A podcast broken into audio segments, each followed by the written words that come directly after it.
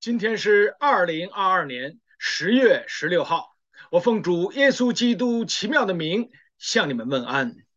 上一次我们分享到的是以斯帖记，失信与可信。我们分享到的是听从教导。我们看到以斯帖，无论是他在被封为王后之前，还是王后之后，他所表现的都是笃定的。他相信莫迪改所对他讲的话，并且遵行他的话，不加添也不减少。当时在他们在异国他乡身为奴隶，他们被鄙视，随时被碾压。在这样一种的情形之下，莫迪改作为朝中的官员，他深知他的宗族背景会给。以斯帖所带来的恶劣的影响，所以告诉他：你不要讲你的籍贯宗族。以斯帖他就真的照样去做了，这个是令我们惊讶的地方。十几岁的孩子，他怎么可能在时间上、在内容上，以及在他的地位上，他？都能够从始至终的来贯彻莫迪改对他所讲的话呢？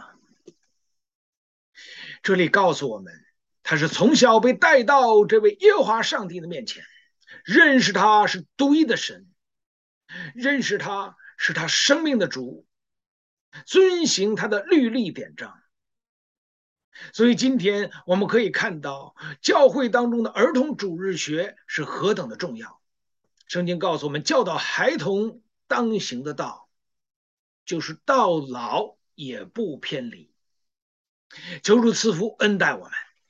好，我们今天呢，继续的来看圣经二章的第二十一节。当那时候，莫迪改坐在朝门，王的太监中有两个守门的，必探。和提列恼恨亚哈随鲁王，想要下手害他。莫迪改知道了，就告诉王后以斯帖。以斯帖奉莫迪改的名报告于王，纠察这事，果然事实，就把二人挂在木头上，将这事在王面前写于历史上。好，经文我们读到这里。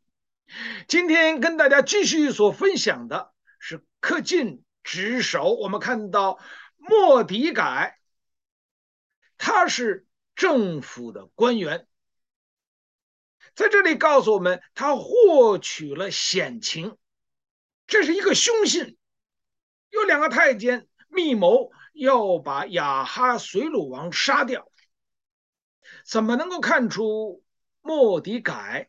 他是政府的官员呢，在圣经当中告诉我们，二章十一节，莫迪改他天天在女院外行走，要知道以斯帖平安不平安，以及后事如何呢？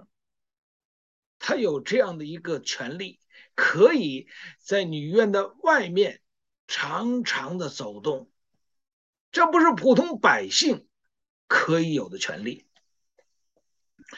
另外，这里告诉我们，莫迪改坐在朝门上，这个地方是办理公务的地方。莫迪改就坐在这里，他就在这里工作，并且呢，两个太监密谋要杀害亚哈斯亚哈随鲁王。莫迪改呢，他听到了，你看，他与亚哈随鲁王贴身的两个太监。他就跟他们能够有这样近距离的接触，啊，以此表明莫迪改是政府的官员，所以他才能够获取这个情报。他获取情报之后，他接下来做的是什么工作呢？他就把这个事给汇报了。他向谁汇报呢？是他的同僚吗？是他的上司吗？没有，他单单通知了以斯帖，由以斯帖汇报给亚哈随鲁王。这是跟大家继续做分享的，通知有方。大家要知道啊，在政治的舞台上啊，是非常凶恶的，险情是不断的，是冷酷无情的，凶险异常的。在官场当中要逢场作戏，如履薄冰，如临深渊。你是知人知面不知心，谁知道谁站的队是正确还是不正确呢？作为一国之君的亚哈随鲁王，他是从血雨腥风、刀光剑影当中走来，他的对立面的存在是必然的，你死我活的残酷的斗争是持续的。有时是显明的，有时是暗流涌动的。作为一个政治家，作为一个君王，他对这个事实，他肯定是正视的。你常常听到这样的话：“成王败寇。”那这样的历史剧是一幕一幕的在东方西方不断的上演，而且是乐此不疲。这个就是现实的人类社会，就是当人犯罪离开了这位圣洁的神、真理的神之后，圣经这样说：你汗流满面才得糊口，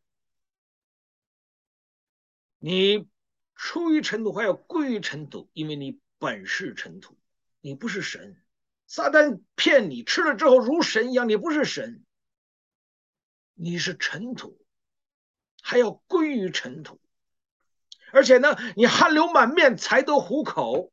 那你如果要成为了富甲一方的富翁，我成为了这个军中的将军，我成为了军中的统帅，我成为了一国之王，那你要付上更多的代价。在这里，让我们可以看到。亚哈随鲁王可能被刺杀，那这件事莫迪改知道了，他不相信他的同僚，他也不相信他的上司，他把这件事单单告诉了以斯帖，他汇报这件事，于公是正确的，因为他是在雅哈随鲁王的手下为官。你吃着朝廷的俸禄，就要为朝廷办事；你吃着雅哈随鲁王给你的衣食，你就要为他来办事，天经地义。于是呢，他的女儿以斯帖被封立为王后，是四五年的时间。现在，如果这两个太监，行刺雅哈随鲁王得手，那他的对立面就要取代雅哈随鲁王。唇亡齿寒的道理，作为在朝廷当中为官的莫迪改，岂能不知呢？亚哈随鲁王被杀了，王后呢陪葬，所以他于公于私，他都应该做这件事。在这里，让我们看到官场当中如此的险恶，政治搞政治的人每天都会提心吊胆，无论是东方还是西方，都是如此。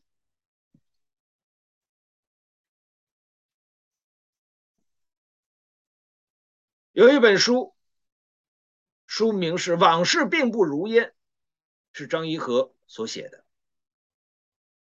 他的父亲张伯钧是上世纪在中国的政坛当中，他是风云人物，或者说是举足轻重的人物。他头上有数个头衔：民主同盟会的主席啊。交通部的部长啊，光明日报社的社长啊，他是头上好多的亮丽的官衔。哦，他听到组织上有这样的声音，说你们可以讲一些真话，讲一些实话，讲一些建设性的意见，啊，可以协助执政党更好的治理国家。百花齐放，百家争鸣，长期共存，相互监督。哎呀，听到之后认为这很好啊，啊，他就讲了一些实话，一些建设性的言语，岂不知这是引蛇出洞，他上当了，他真的讲了实话了，结果他就被抓了，成为了头号的大右派。把他的官职一落到底，他的儿女呢，也受其害。他的女儿张怡和被判反革命罪，被判处二十年徒刑。那今天那个疯狂的年代过去了，你引以为戒吗？人不是都说往事如烟吗？张宜和说不，往事并不如烟。他记录了那个疯狂的年代，人的残暴，人心的黑暗，他记录下来。人要不要讲实话呢？中国的国学泰斗、国宝大师。季羡林在晚年的时候讲了这样一句话，他说：“真话不全说，假话全部说。”这是他生活在那个特别的年代，以此来明哲保身呐。虽然如此，但他确确实实是知识分子的悲哀呀！你们是最有头脑的。最有知识的，最有远见的，国家兴亡，匹夫有责。你是士大夫，但是不得不在那个黑暗的势力之下，罪恶的势力之下，讲出这样的话来。真话不全说，假话全部说。以假话全部说作为他内心，也就是良心的安慰而已。好，我们在这里看到，莫迪改就是这样把这个消息只能告诉以斯帖，以斯帖呢就奉着莫迪改的名将这事告诉了亚哈随鲁王。接下来是什么？他查究此事事实，就将这两个太监挂在木头上，处以极刑。这是跟大家继续所分享的，纠察属实。大家要知道，这是生活在两千四百多年前人类的奴隶社会。他听到这件事情的时候，亚哈随鲁王没有说。我非常的愤怒，来人呐，把他们抓来，立刻砍头。因为这个是我的王后以斯帖告诉我的，是他的父亲莫迪改发现的。你看我们这样这样亲密的关系，肯定没有错误。把他拉来砍头。把他们钉在木头上处死。他居然圣经里告诉我们，他纠察此事，果然属实。哎呀，他真是调查取证啊！结果呢，确确实实证据确凿，把这两个人处以极刑。当你今天读到这段经文的时候，你有怎样的想法呢？让你一下子想到了法律。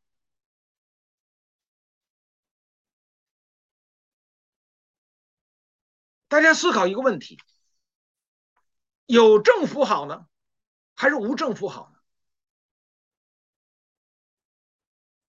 这这是一个不公不义的政府好呢，还是一个无政府好呢？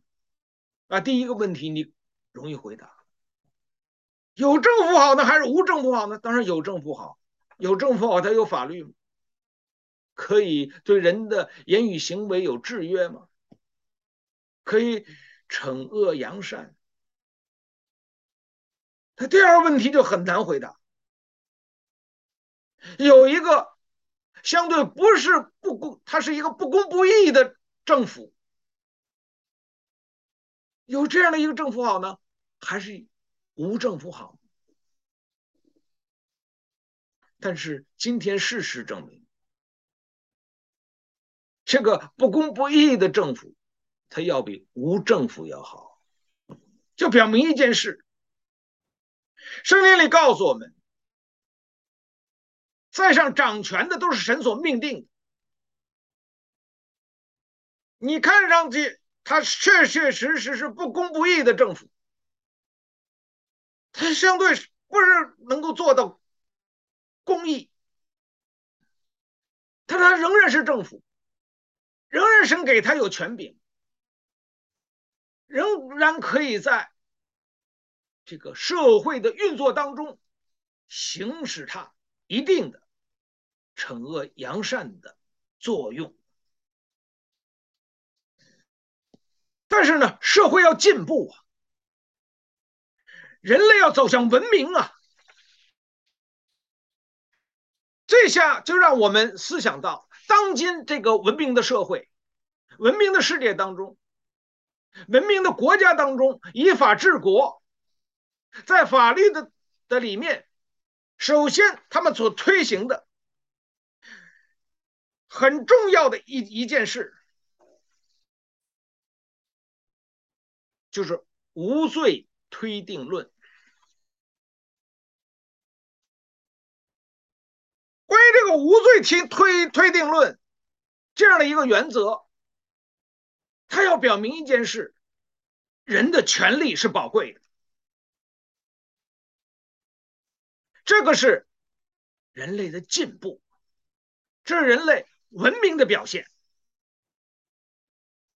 距今两百五十八年，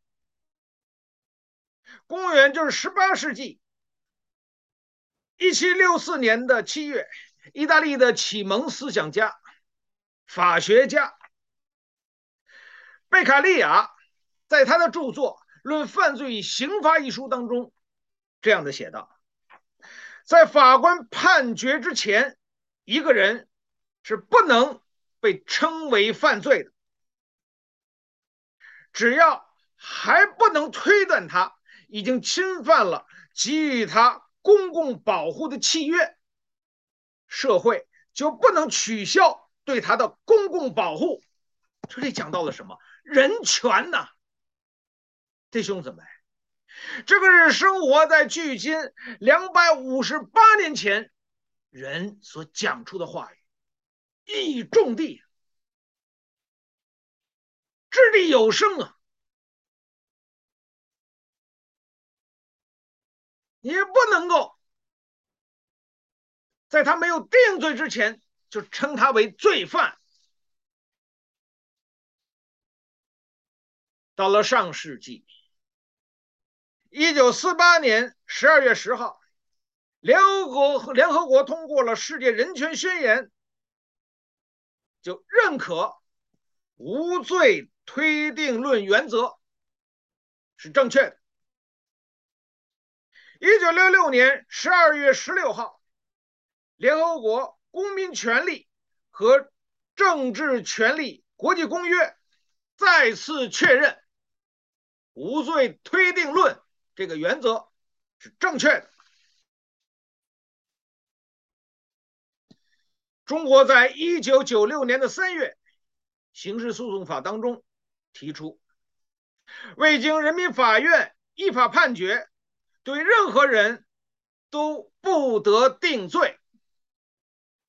在这里，你看不到无罪推定论原则的字眼，但是他已经有了些许的精神，这是已经迈向文明一小步，这也是进步。但是真正能够取得更大的进步，与这个世界当中普世的价值观、人类的文明走到一起，还需努力呀。当你看到美国的电影、电视剧当中，常出现这样的一句台词：“在被证明有罪之前。”他是无罪的。你看到这样一对台词的时候，他就表明了人权的可贵、人类文明的进步、普世价值观的确定，被世人所接受。但是我们曾经生活的环境、所受的教育。是有罪推定论原则，就看到你先是认为你是有罪的，以此而推定，并且呢是气势汹汹的讲出下面的一句话：宁可错杀一千，不能放走一个。这样的言语，这样的思想。这样的一个人的思维模式、语言系统，表明他是何等的暴力，何等的专权，何等的黑暗。今天你来到美国，他的原则是宁可漏掉一千，不可错杀一个。为什么如此？无罪推定论原则。在此期间，要让人看到人权的可贵，人私有财产神圣不可侵犯，人的生命最为宝贵，所以不可错杀一个。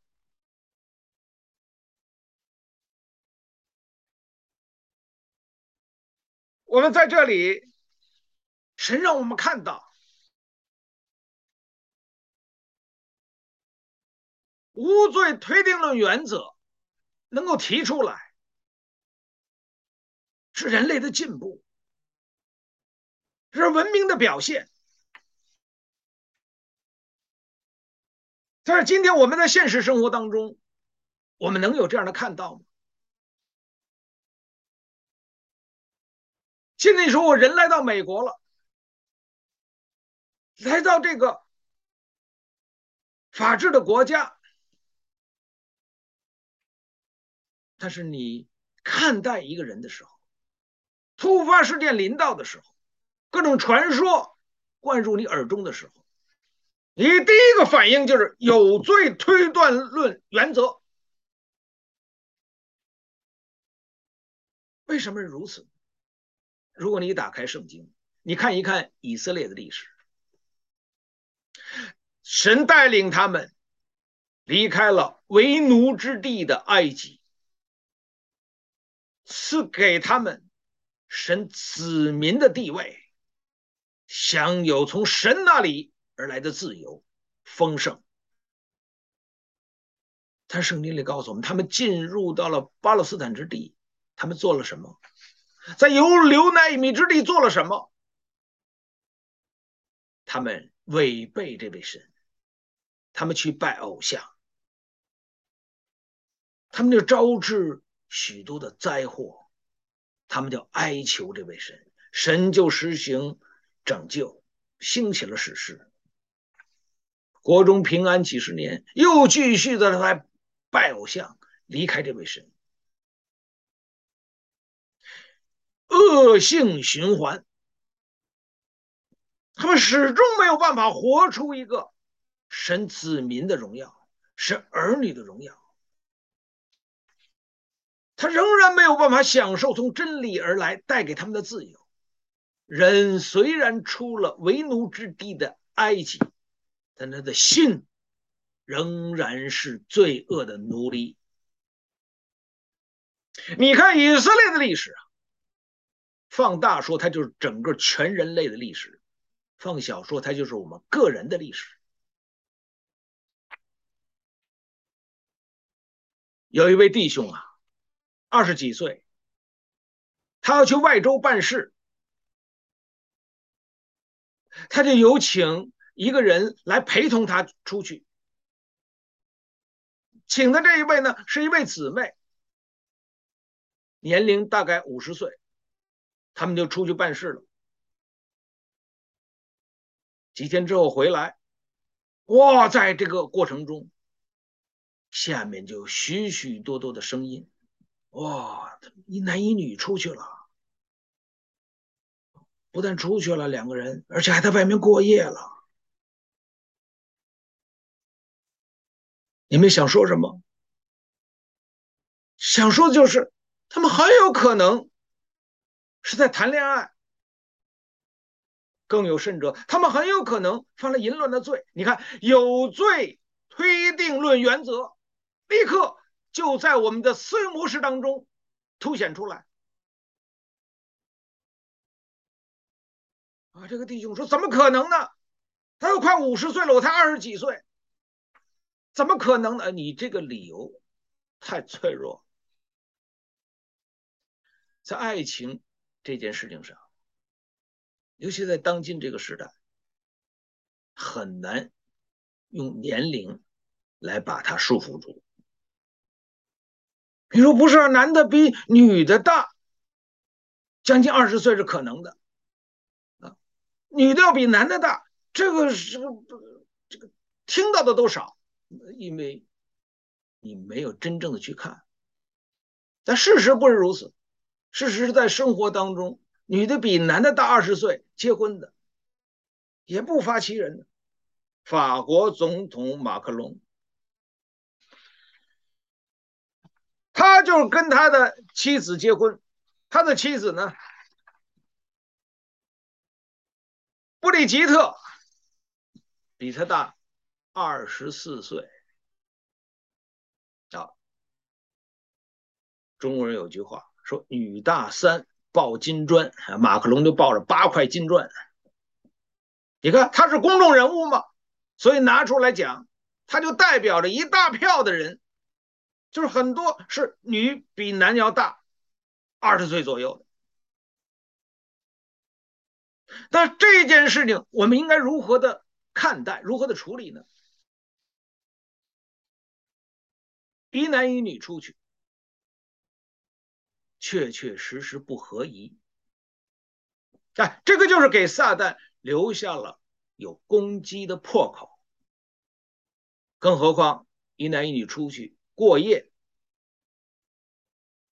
别人有一些的非议，在所难免。我们要做的就是杜绝这样的事发生，不给魔鬼留有攻击的破口。我三个人出去，这个事情就容易解决。尤其到了二十一世纪今天，我们很多事情的时候都发现到变化的太快。你说一男一女出去，被人有这样的怀疑。两个男的出去，或者两个女的出去，就不被怀疑了，就不被别人诽谤了，也不是你同性恋。好，那你说到这儿，我们如何如何的做事呢？圣经里告诉我们，这两个两个的拆派出去嘛。现在我们如何的去做事？我们要看到，我们本着在神的面前。有无愧的良心，我们本着做事的合宜，这个是今天我们要做的。他说：“对于这个弟兄，还有这位姊妹，从我个人来说，我完全的相信他们是圣洁的。为什么？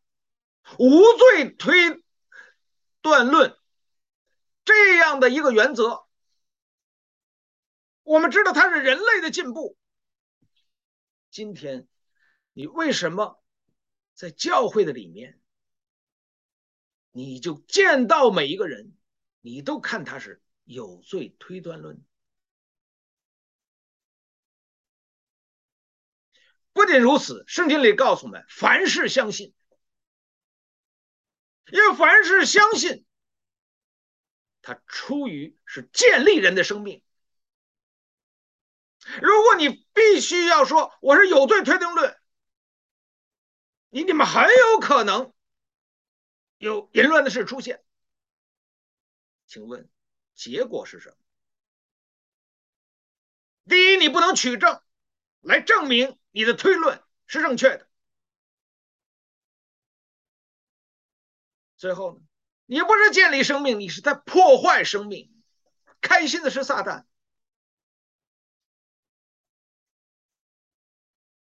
他即便他真的犯罪，圣经里告诉我们怎如何解决呢？哇！一群人拿着石头抓着一个行淫时被拿的妇人来到耶稣面前，说：“按照摩西的律法，他当被用石头砸死。你看如何处理？先拿出律法来。”耶稣这样在地上画字，然后讲了一句话：“你们当中谁没有罪，可以先拿石头砸他。”话音一落。圣经里告诉我们，喧闹的人群平静了，面目狰狞、眼睛瞪得大大的人，现在他们他们的容貌慢慢的缓和了。圣经说，从老到少，从男到女，一个一个的丢下石头离开了。为什么？因为耶稣说：“谁没有罪的，就可以用石头，首先来打这个妇人。每一个人都是罪人，所以以色列人还是有盼望的，因为他们知道自己是有罪的。没有盼望的是什么？那就是无耻的人。我是伟大的，我是光荣的，我是正确的。”我是义人，我是刑罚罪恶的执行者、审判者。圣经里告诉我们，谁定人的罪？神定人的罪。耶稣基督对这个行淫时被拿的妇人讲了一句话：“谁定你的罪呢？”哎，妇人说：“他们都走离开了。这些人去哪里呢？他都离开了。”耶稣说：“我也不定你的罪。”从今以后，不要再犯罪。在这里，远远高出了无罪推断论的原则。在这里告诉我们，耶稣基督来，他知道人是罪人，人无法靠着自己的力量胜过罪恶。耶稣基督来，他在各他身上。为我们钉死在十字架上，为我们成就了生命的救恩。耶稣基督来，他告诉我们：凡劳苦担重担的，可以到我这里来，我就使你们得安息。今天是什么使我们的生命成为重担呢？是罪恶。谁能够使我们脱离这重担呢？是耶稣基督。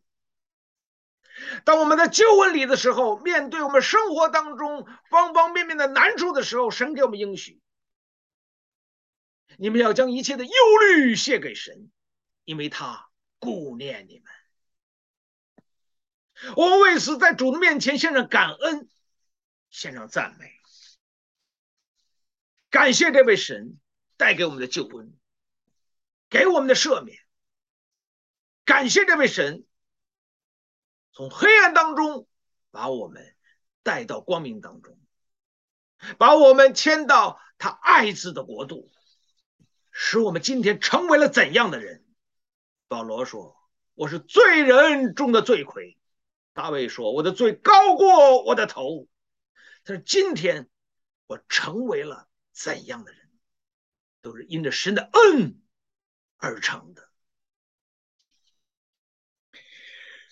我们知道，今天如果你去北京，你知道有个地方叫菜市口，这个地方很出名，哇，出名啊，比北比这个天安门还出名，真的呀！这这为什么出名？因为砍头的地方。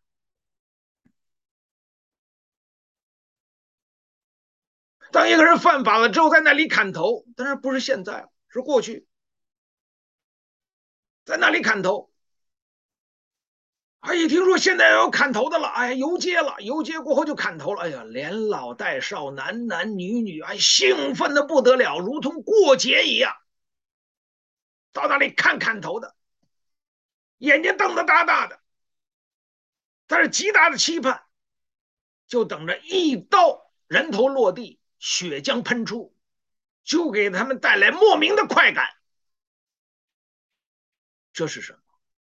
这是在黑暗的、专制的、这种暴力的制度之下、压迫之下、盘剥之下形成的扭曲的人格。人喜好看这个。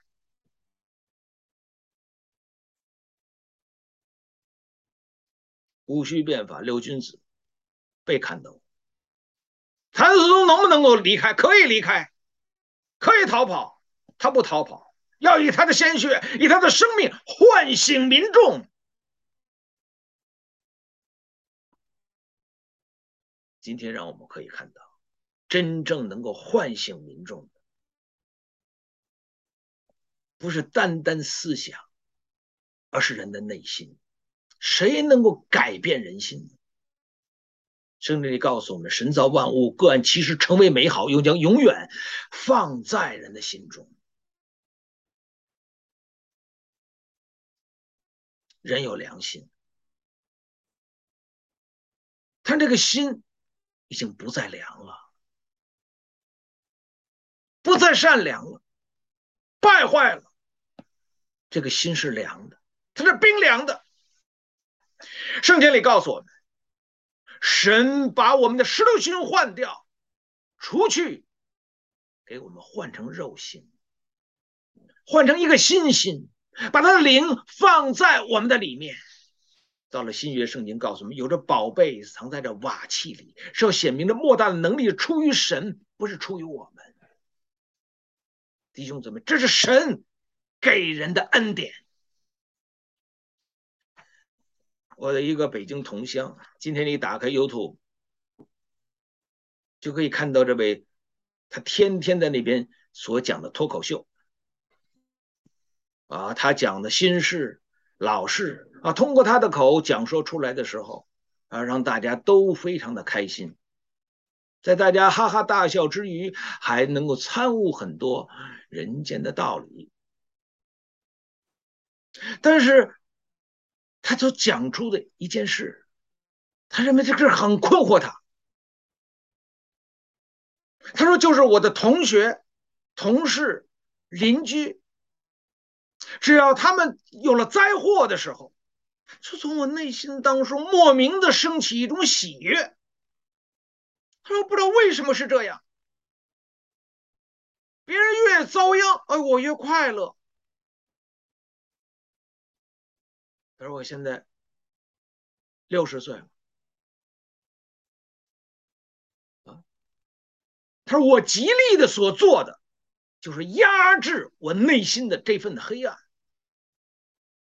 这份见不得光的这样一种心态，虽然不能够把它完全根除，但是把它降到最低，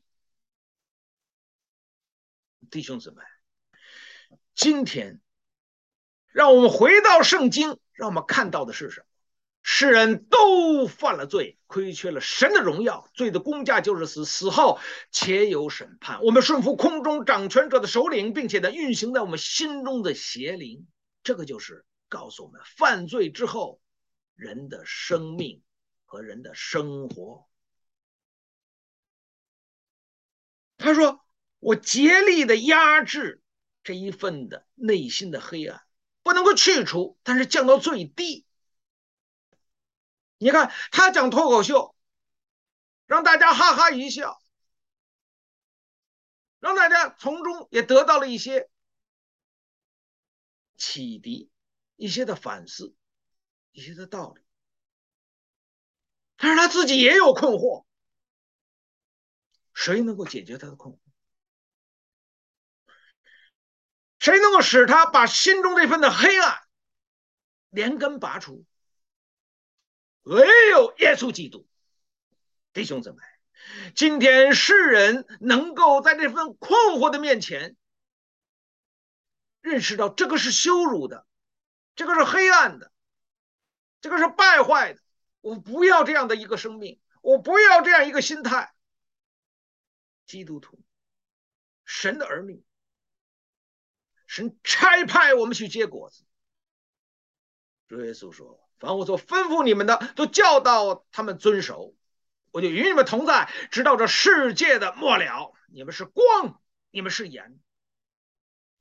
我们的功能啊，是光是盐，但我们很难发出这样的光功效来。”发出这样的功效靠谁？是赐给我们这份功能的神，依靠他的恩典跟真理，发出这样的功效来。我们为此献上感恩，献上赞美。你成为一个怎样的人？成为一个在神的手中宝贝的器皿，是靠着神的恩典跟真理建立生命，而不是。破坏生命。接下来我们可以看到，亚哈随鲁王呢，将这件事呢，就记录在历史上，记录在他的册子上。这是跟大家所分享的，名于史鉴。唐太宗李世民呢，在悼念。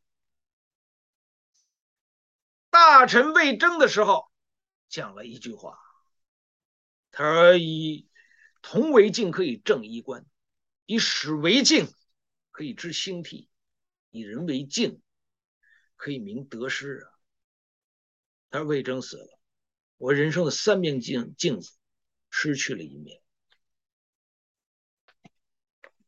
你看到这是皇帝所讲的话。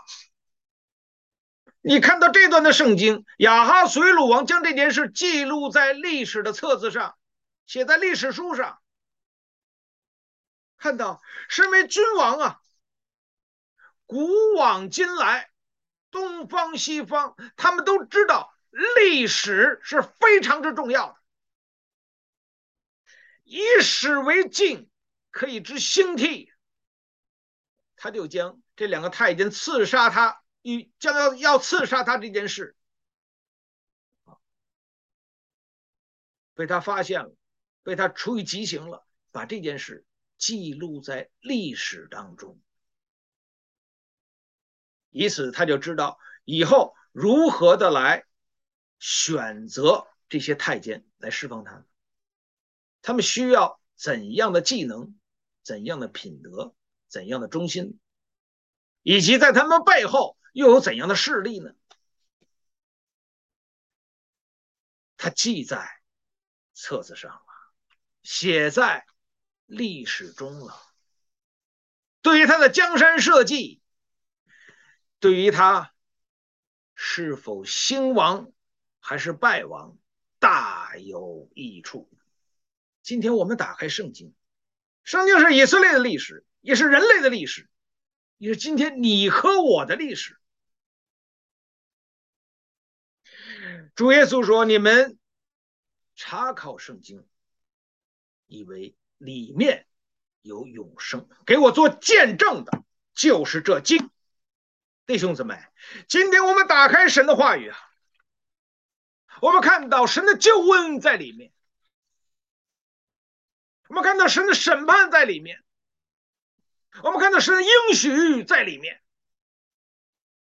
神给我们的信心，神给我们的力量，在这本圣经当中，神就是真理。主耶稣说：“我就是道路、真理、生命。”求主帮助我们，让我们来爱这位神，爱神的教诲，爱神赐下的圣经，爱人如己。行在这个世界当中，是光，是盐，是得人的渔夫。我为此献上感恩的心。今天跟大家已经分享了，恪尽职守。获取险情，通知有方，纠察属实，明于实践。我们回去思考一个问题：接下来圣经告诉我们，有一个人粉墨登场了。圣经告诉我们，这个人就是哈曼，他是莫迪改的敌人。他也是整个犹太民族的敌人。